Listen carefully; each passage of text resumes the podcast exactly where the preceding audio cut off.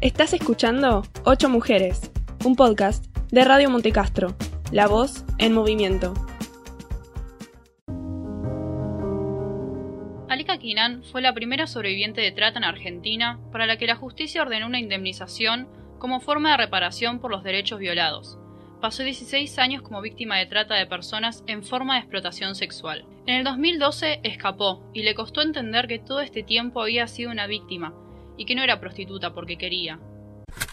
Yo fui rescatada de un prostíbulo en Tierra del Fuego, en Ushuaia puntualmente, en octubre del 2012. Una denuncia en Tucumán lleva a una investigación y desemboca con que había una red de trata que estaba operando en Tierra del Fuego y captaban mujeres del norte.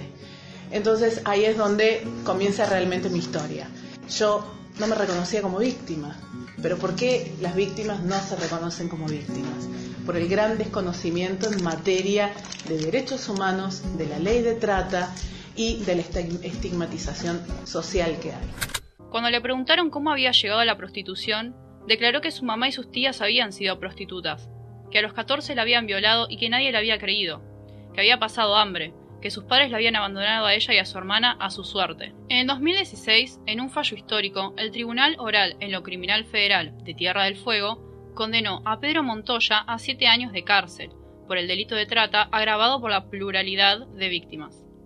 Además, reconoció la responsabilidad civil de la Municipalidad de Ushuaia como partícipe necesaria en la existencia de la red, teniendo que indemnizar a Alica con 780 mil pesos, yo estaba en una situación muy vulnerable donde mis padres eh, me abandonaron siendo un adolescente con mi hermana a cargo, mi hermana era bastante menor que yo y yo salí a buscar trabajo.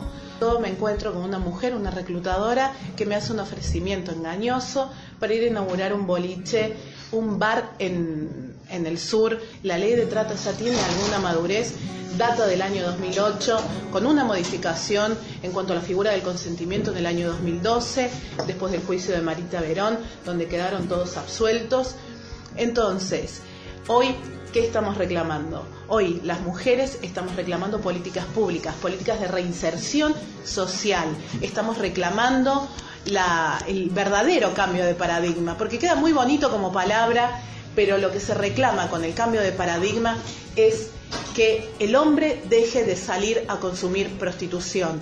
Necesitamos una sociedad sensibilizada.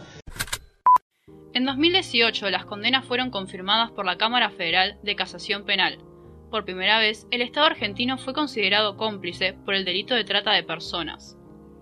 Desde que Alika Quinan escapó de su situación de trata en 2012, ha defendido incansablemente los derechos de mujeres a nivel provincial y nacional el 80% de mujeres que están dentro del sistema prostibulario, prostituyente, víctimas de trata, víctimas de explotación sexual, ha sido o ha sufrido algún tipo de vulneración eh, sexual, en su integridad sexual en la adolescencia o en la niñez.